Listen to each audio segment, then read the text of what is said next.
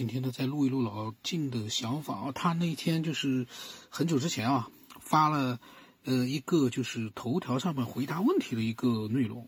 那么这个问题呢，就是宇宙是真空，飞船为什么不能无限加速，甚至于连百分之一的光速都无法到达？这个是问题。那么老晋他的回答是啊。先别说飞船能不能达到光速，先看看飞船能不能达到电流的速度。电流的原理是电子在导体中均匀排列，是一个整体的电子场。通电时产生正负电压，电子在场中流动，传递能量。这边挤进一个电子，那边呢顶出一个电子。他说：“你感觉好像一个电子从这边瞬间飞到那边，速度极快。”光速也是一个道理。他说，光的本质是能量，可以看成是恒星光量子的能量散射。太空并不是真空，而是一个量子场，充满了能量，可以叫暗能量场。所谓暗，是因为比粒子小，发现不了，不是个东西，自己也不动，就像黑洞一样，周边的天体不运动，感觉不出它的存在。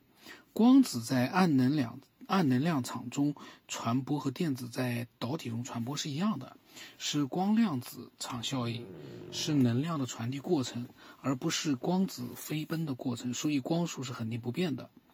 量子纠缠也是这个原理，相隔千里的两个量子在暗能量场的作用下，以光速传递信息，当然是同时做出一样的反应了。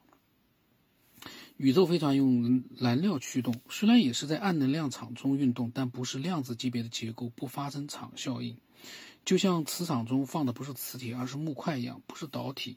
飞船是飞奔运动，而不是传递运动，所以不是一个级别，不能相提并论。如果有一天人类发明量子飞船，实现光速飞行，是轻而易举的一举的事情呢？如果能够像超高压送电一样控制，呃，控制量子飞船的压强。超过恒星光子的压强，实现超光速飞行也是可能的。如果是载人飞船，人也必须是量子态的人，普通人是做不到的，和木块一样，不是导体。只有佛祖那样的修行者可以达到。但是，既然已经是量子态的人了，又何必要需要载人飞船？岂不多此一举？佛祖头顶发出的光已经证明这是真实不虚的。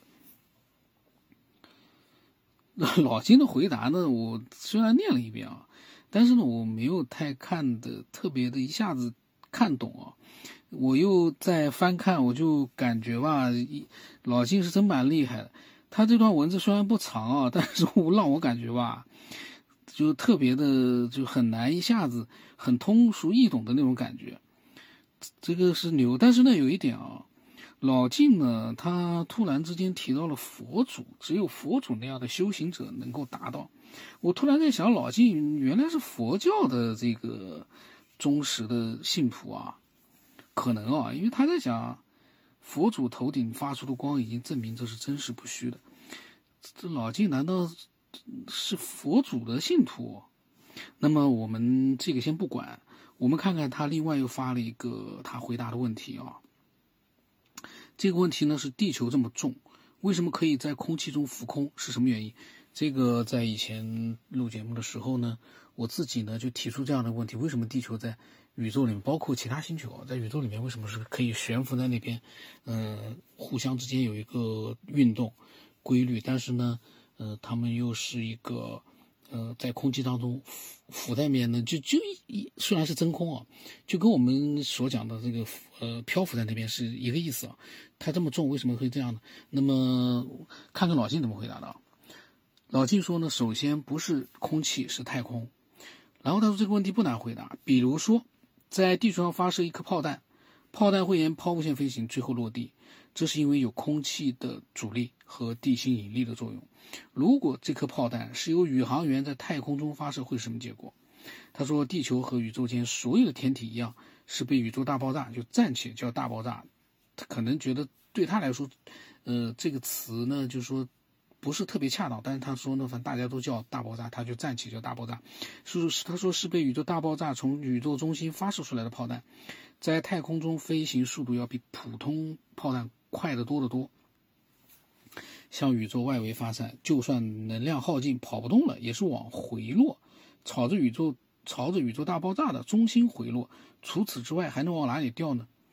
这个我就觉得怎么会这样呢？我这个我觉得老金是这么讲，我个人觉得啊，嗯，我但是我现在是这样，我是觉得吧，好像我不太认同，但是呢，我也不知道这怎么样才是对的。然后呢，嗯，他说啊，宇宙大爆炸只是描述了一半的宇宙运动，是离心力在做功。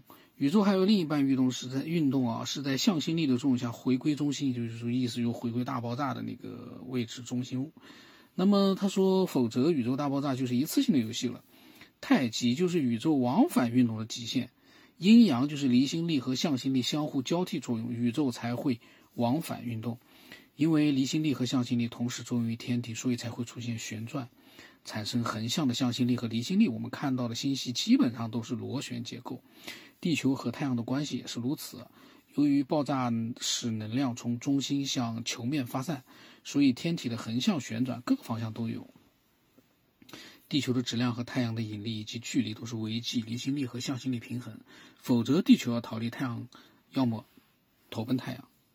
他说：“否则，地球是要么逃离太阳，要么就投奔太阳。但是呢，它，呃，是有一个旋转的一个有质量，还有一个距离，还有一个它自己的一个运转。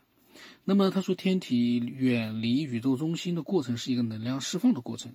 天体飞行的终点呢，是所有的结构解体，物质消失，成为均等的能量点，可以想象为等量子态，也可以叫暗能量、液态或者太空或者空。”那么，然后在向心力的作用下，原路返回，向宇宙中心聚集，最终压缩成浓浓的能量粥，就是混沌状态，再次爆发。因为能量没有损耗，不增不减，是个永动机，所以周而复始，运行不殆。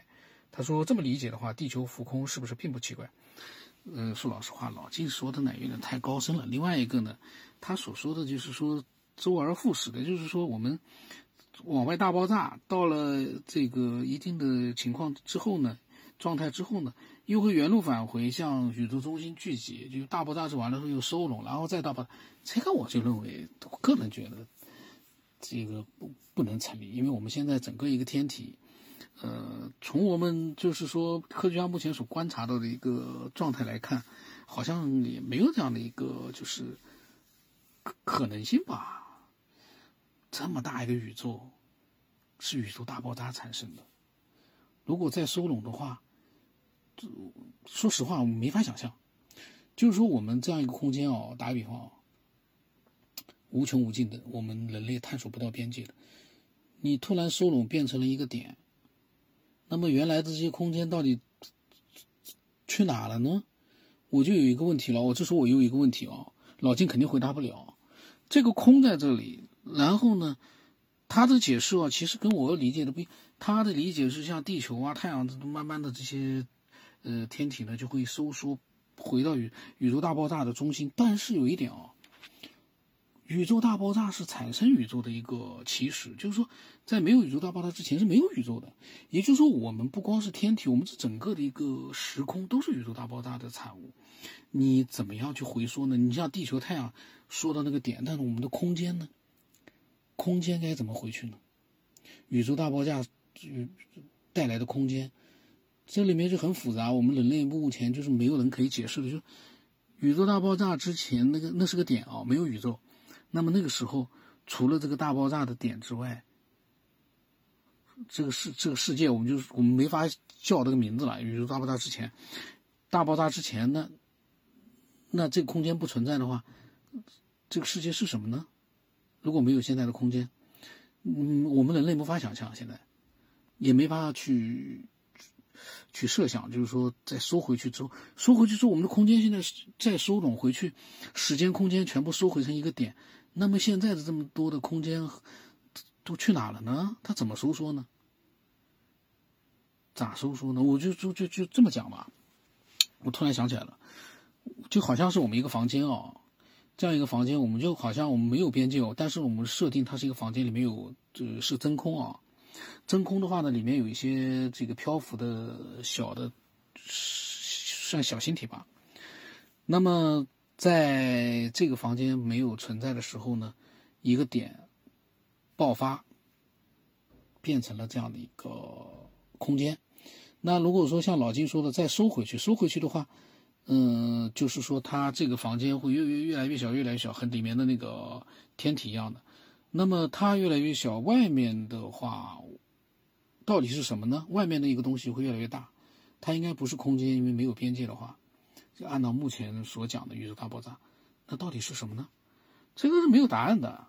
我个人觉得老金说的吧是他的想法，但是我个人呢不是特别能够想象得到他的一个这里面所包含的那些意思啊，可能我理解错误吧，但是我觉得我无法理解。